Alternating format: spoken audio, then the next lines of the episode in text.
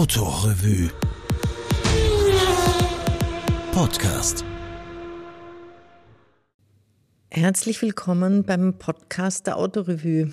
Es begrüßt Sie heute Susanne Hofbauer und in der heutigen Podcast-Folge wird es um einen VW-Bus gehen und zwar um einen California, also die Camping-Variante des VW-Bus.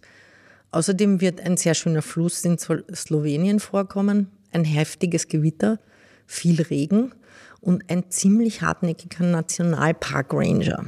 Es war im Sommer 2014, als ich mir und meiner Tochter, die damals zehn Jahre alt war, einen lang gehegten Wunsch erfüllt habe.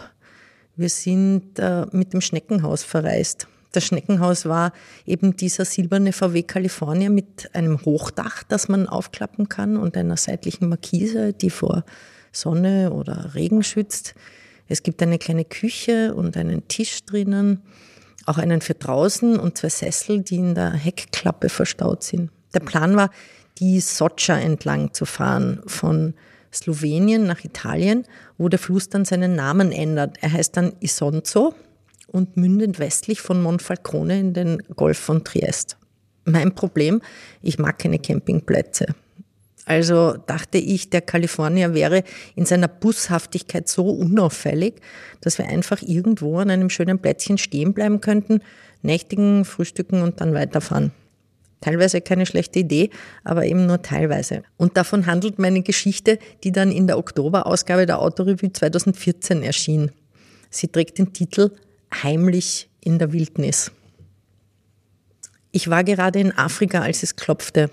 Das Klopfen kam aus einer anderen Welt, drang zäh durch dichte Traumschichten in mein Bewusstsein, trug nach und nach Schlafschicht um Schlafschicht ab und im Rascheln des Schlafsacks wurde mir langsam klar, dass ich im Dachzelt eines VW-Busses lag.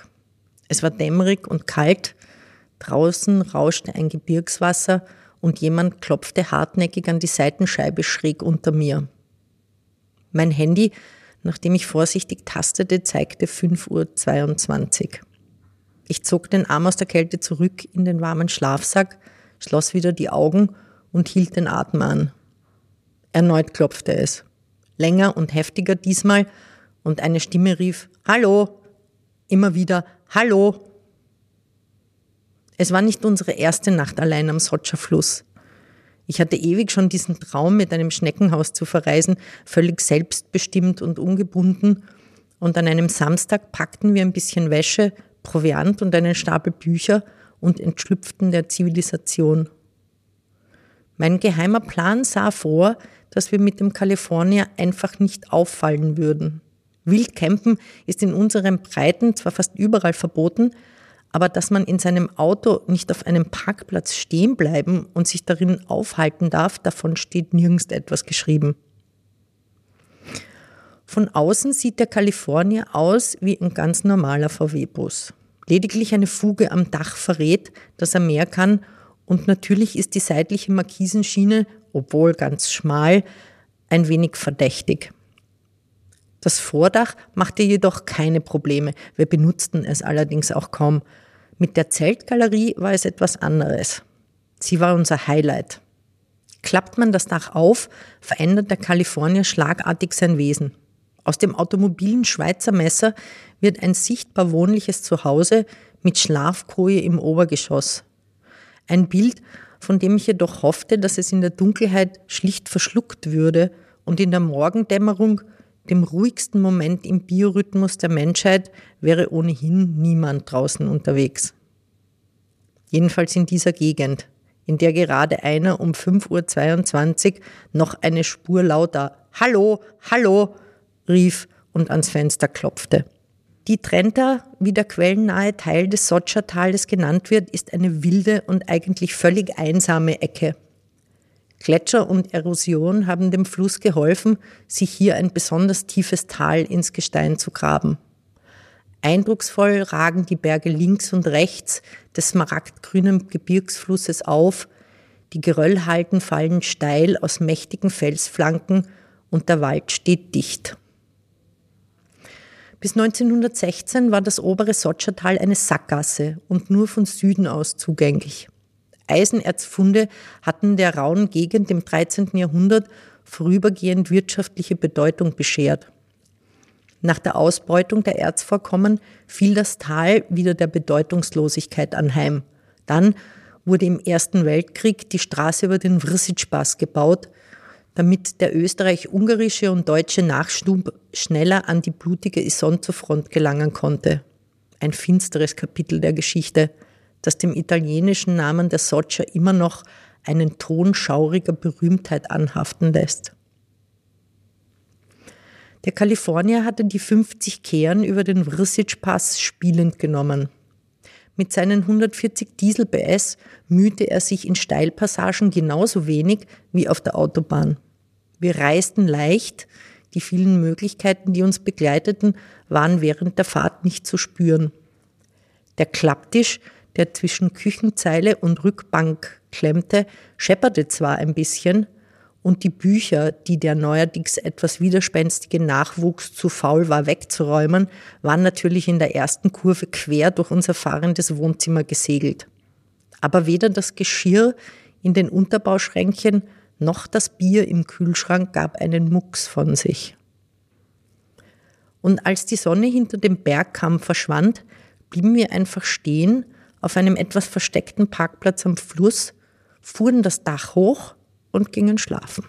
Schon bei der Wohnprobe daheim vor der Haustür hatte sich die Schlafkoje im Schrägdach sofort als der begehrteste Platz im Auto erwiesen.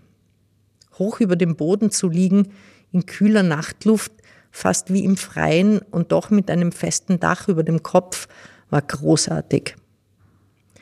Durch die Fensterluken in den Zeltwänden konnten wir zwischen den Bäumen ein paar Sterne sehen. Der Fluss rauschte, ein Kreuzchen schrie, und dann, mitten in der Nacht, brach die Hölle los. Infernalische Blitze schnitten durch die Dunkelheit, der Donner krachte ohrenbetäubend und die Schallwellen brachen sich so heftig an den Bergflanken, dass das Tal bebte. Ein paar Minuten später setzte Regen ein und wir flüchteten aus der Zeltgalerie ins Businnere, wo sich mit drei Handgriffen aus der flachgelegten Sitzbank und einer Faltmatratze eine gemütliche Schlafstadt basteln ließ. Wenn man ein paar Regeln befolgt, ist das Leben in Kalifornien gut auszuhalten, auch bei Regen. Wasser zum Zähneputzen und Kaffee machen ist an Bord, auch eine gasbefeuerte Kochstelle. Toilette gibt es allerdings keine und auch keine Dusche. Wer also bei Regen vor die Tür muss, nimmt einen Regenschirm und lässt beim Zurückkommen die schmutzigen Schuhe draußen unter der Markise stehen. Briet uns zum Frühstück Spiegeleier. Und wir sahen ein paar eben eingetroffenen Kajakfahrern zu, die sich im Regen gemächlich umzogen, ihre Boote einräumten und zu Wasser ließen. Wahrscheinlich ist Nasssein Gewohnheitssache, sagte der schon recht lebenskluge Nachwuchs. Und in der Hoffnung auf besseres Wetter zogen wir weiter aber es regnete auch im Talbecken von Bowetz, es schütterte im malerischen Dörfchen Kobarit, die atemberaubende tiefe Schlucht, die die Sotscha dort auf drei Kilometern Wegstrecke ins Gestein gegraben hat, verschwand hinter Regenschleiern. Der Fluss war nicht mehr leuchtend smaragdgrün, sondern schlammbraun. Wir gaben auf, fuhren nach Italien an die Isonzo-Mündung, verbrachten dort zwei ungestörte Nächte auf einem Parkplatz am Meer und sahen den allabendlichen Gewittern zu, die über den Golf von Triest heranrollten. Als der Himmel über den Bergen wieder klar war, kehrten wir in den gebirgigen Teil des Sotschertals zurück. Mit der Wetterbesserung war aber etwas anders geworden. Der Parkplatz, einsam in der Nähe von Tolmin in der folgenden Nacht, hatte einen wunderbaren Blick auf den Fluss, war aber bei Dunkelheit nicht so einsam, wie wir uns das gewünscht hatten.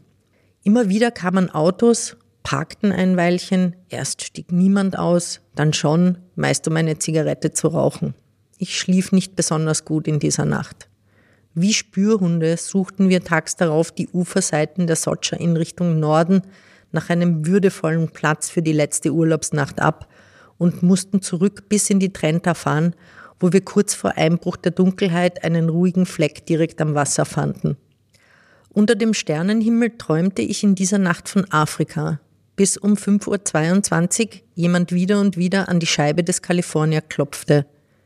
Der Nationalpark Ranger war nicht bereit, mit mir über gesetzliche Grauzonen zu diskutieren, als ich fünf Minuten später barfuß und frierend vor ihm stand. Eine halbe Stunde, dann seid ihr weg, sagte er in einem routinierten Ton, der verriet, dass er öfters Menschen traf, die in geheimer Mission unterwegs waren. Mein Plan war gut, dachte ich beim Nachhausefahren. Sehr gut sogar. Und der Kalifornier ein wunderbares Reisegefährt. Aber vielleicht sollten wir uns das nächste Mal Campingplätzen doch nicht kategorisch verschließen.